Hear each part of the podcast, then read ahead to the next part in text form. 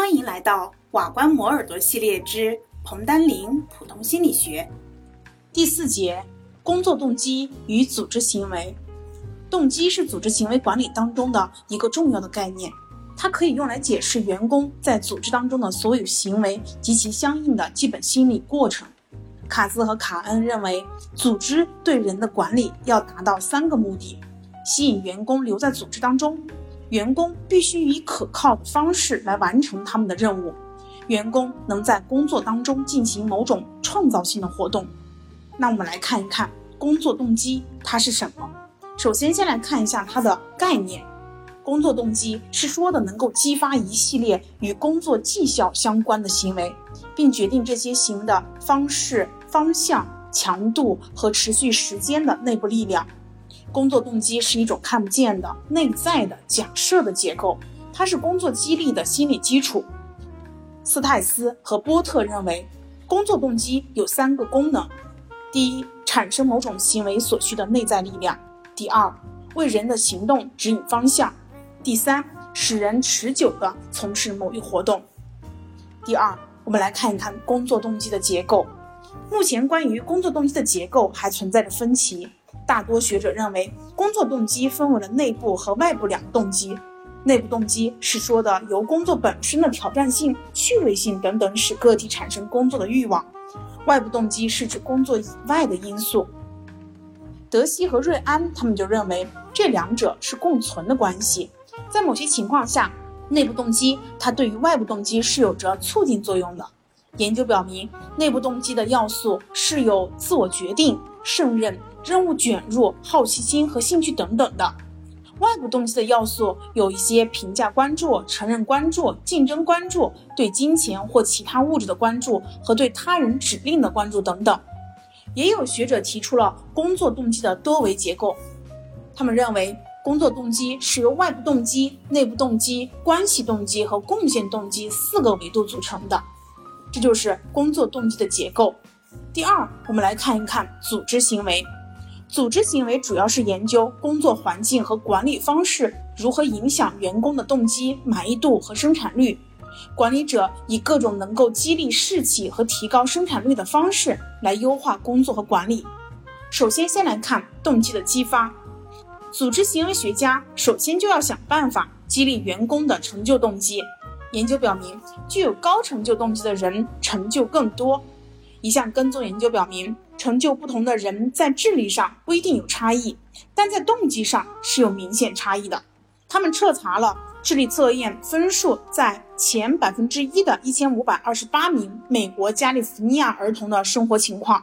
四十年后，对比这些人当中成就最大和最小的人，发现他们的动机存在差异。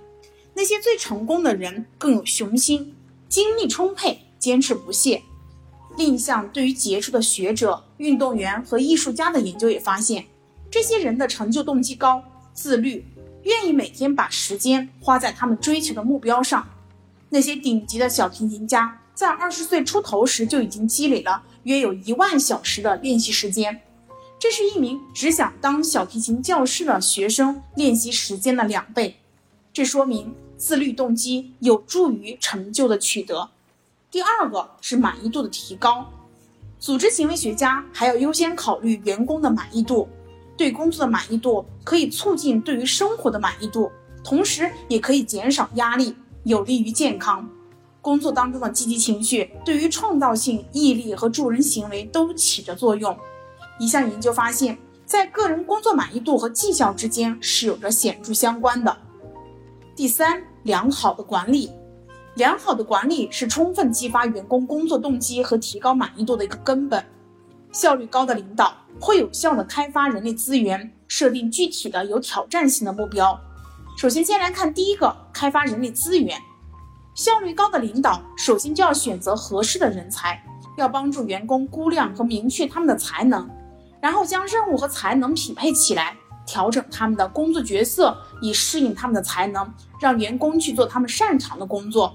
并且使他们的这些才能发挥到最大限度。然后，我们还要关心员工对于工作的感受，采取相应的措施，提高他们对于工作的满意度。优秀的管理者深爱员工的长处，把培训时间集中在训练员工的长处上，把希望寄托于他们，通过认可和奖励强化他们的积极行为。第二个，设定具体的有挑战性的目标。效率高的领导要给员工设定具体的有挑战性的目标，这种目标能够激发他们更高的成就，引导注意力，激发创造性策略。同时，当员工发现目标可达到时，他们能够提高自我评价。第三，采取有效的激励措施，为了鼓励员工对于组织的成功做出更多的承诺跟贡献。不少组织运用了员工参与方案，其中包括了参与管理、工作场所的民主化、授权员工等等方式，让员工参与决策，以此增加他们对于工作生活的自主权和控制力，使员工的工作积极性和生产效率更高，对组织更忠诚，对工作也更满意。最普遍采用的参与方案有参与管理、质量圈、员工持股计划。参与管理有一个明显的特征，下属在很大程度上可以与直接主管共享决策权。质量圈的具体做法就是由八到十名的员工和主管组成了工作小组，共同承担工作责任。小组成员定期会面，常常是一周一次，利用上班时间在工作场所讨论质量问题，探讨问题的成因，提出解决方案，并实施矫正的措施。该小组承担解决质量问题的责任，对工作进行反馈，并对反馈进行评价。但管理层一般要保留最终决定权，来确定是否实施建议方案。